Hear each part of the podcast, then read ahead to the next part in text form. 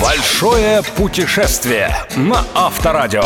Авторская программа Станислава Кучера. Большое путешествие.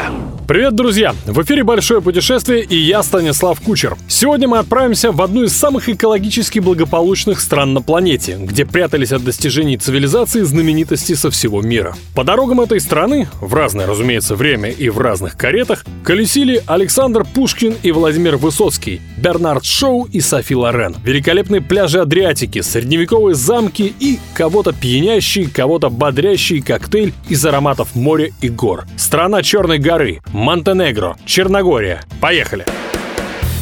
Большое путешествие на Авторадио.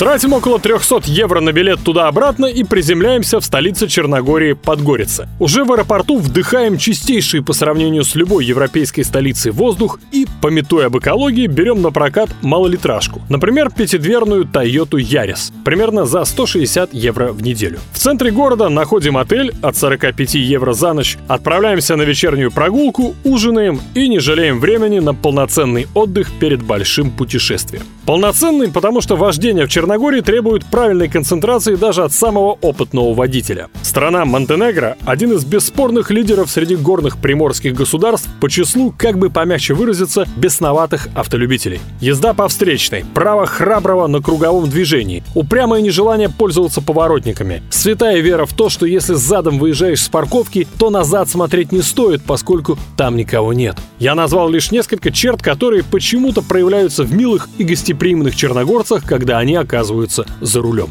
В столице надолго задерживаться не советую. Подгорица – обычный весьма дорогой по сравнению с другими город и точно не жемчужина Черногории. Час езды отсюда, и мы в действительно симпатичном городке Калашин, где одинаково не скучно в любое время года. Зимой это прекрасный горнолыжный курорт. Сезон, к слову, заканчивается только в мае. Летом санаторий под открытым небом, даже сутки пребывания в котором сделают ваши легкие ощутимо чище. Карман ваш при этом станет не намного легче. Приличный номер в здешнем отеле можно снять снять всего за 15 евро. На мой, да и не только на мой взгляд, главное, ради чего нужно приехать в Калашин, это национальный парк Биоградская гора, названный в честь одноименного озера, буквально спрятанного в лесной чаще. Каким чудом окрестности этого красивейшего и абсолютно прозрачного озера оказались неиспорченными туристической индустрией – загадка. Возможно, свою роль сыграли молитвы монахов из нескольких затерявшихся здесь же в лесах монастырей. Монастыри эти сами по себе музеи, каждый архитектурный памятник и уникальный уникальное хранилище икон и фресок.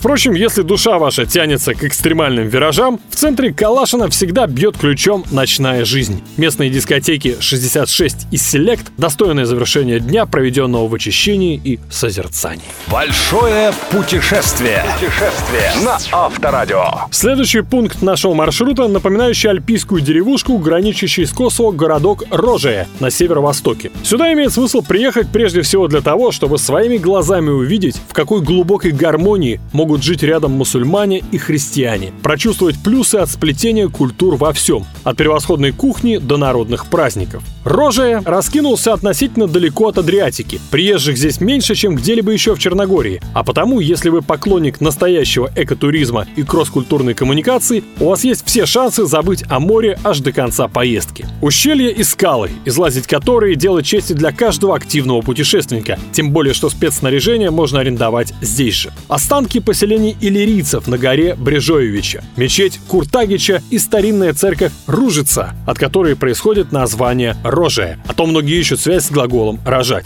И это лишь несколько достопримечательностей, которыми славится городок с населением всего 10 тысяч человек. Полтора часа неспешного вождения, и мы въезжаем в город боевой славы черногорцев – Мойковац. Именно в его окрестностях в 1916 году черногорская армия одержала самую громкую в своей истории победу. Разгромила превосходящие по численности австро-венгерские войска.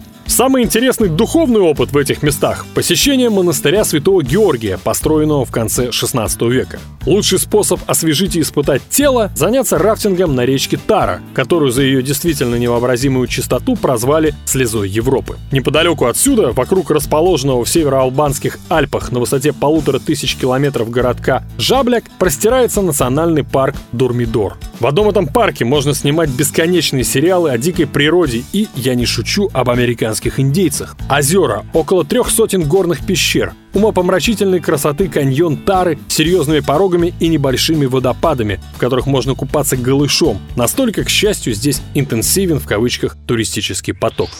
Большое путешествие. Путешествие на Авторадио. Можете себе представить, мы еще не успели спуститься с горы Дурмидор, помедитировать среди сталагмитов ледяной пещеры. Я еще не успел рассказать вам об особенностях каньонинга, одного из самых экстремальных видов спорта. А сегодняшнюю программу мне пора уже завершать. Что ж, это значит только одно. Путешествие по Черногории, а конкретнее исследование ее Адриатического побережья, мы продолжим ровно через неделю. Это была программа «Большое путешествие» и я, Станислав Кучер. Услышимся через 7 дней. Большое путешествие. Большое путешествие со Станиславом Кучером. Кучер дорогу знает. На Авторадио.